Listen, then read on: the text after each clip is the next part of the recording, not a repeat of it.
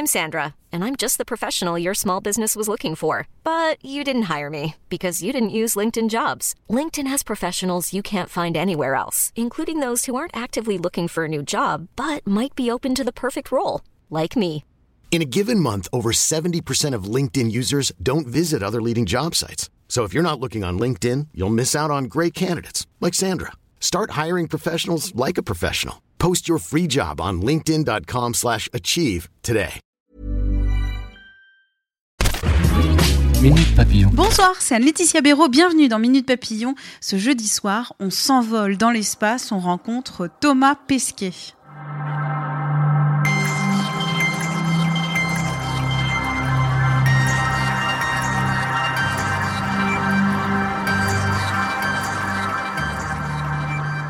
Le premier homme sur la Lune, c'était il y a 50 ans, en juillet 69.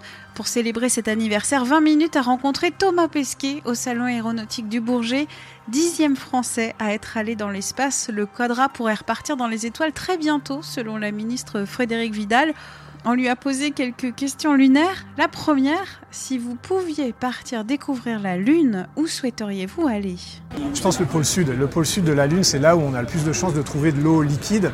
Et l'eau liquide, on en a besoin parce que l'idée maintenant, c'est d'y retourner en utilisant les ressources in situ, vraiment pour y être de manière un peu plus durable qu'avant. Pas juste y aller, mais y aller pour y rester, développer peut-être des infrastructures et pouvoir s'en servir comme une base avancée de l'humanité un peu plus loin de la Terre.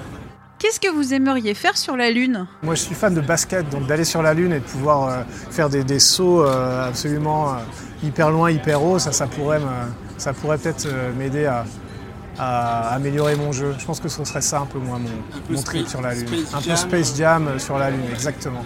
Après avoir vécu six mois à bord de la Station spatiale internationale, l'ISS, en 2017, est-ce que vous en rêvez encore? Alors je rêve pas physiquement de l'ISS, ça m'est arrivé pendant quelques nuits, euh, j'avais, des rêves euh, euh, où je me croyais encore en impesanteur, je me réveillais au milieu de la nuit, j'essayais juste de pousser un petit peu sur mon lit pour, pour décoller comme on fait dans l'espace. Évidemment sur Terre avec la gravité ça marche pas du tout.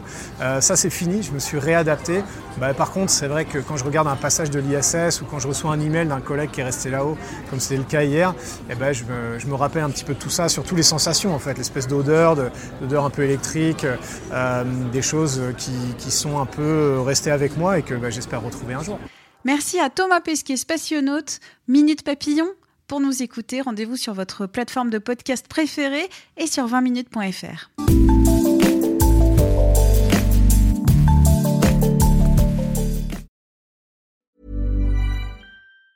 Planning for your next trip? Elevate your travel style with Quince. Quince has all the jet setting essentials you'll want for your next getaway, like European linen, premium luggage options, buttery soft Italian leather bags, and so much more. And it's all priced at 50 to 80% less than similar brands. Plus, Quince only works with factories that use safe and ethical manufacturing practices. Pack your bags with high-quality essentials you'll be wearing for vacations to come with Quince. Go to quince.com slash trip for free shipping and 365-day returns.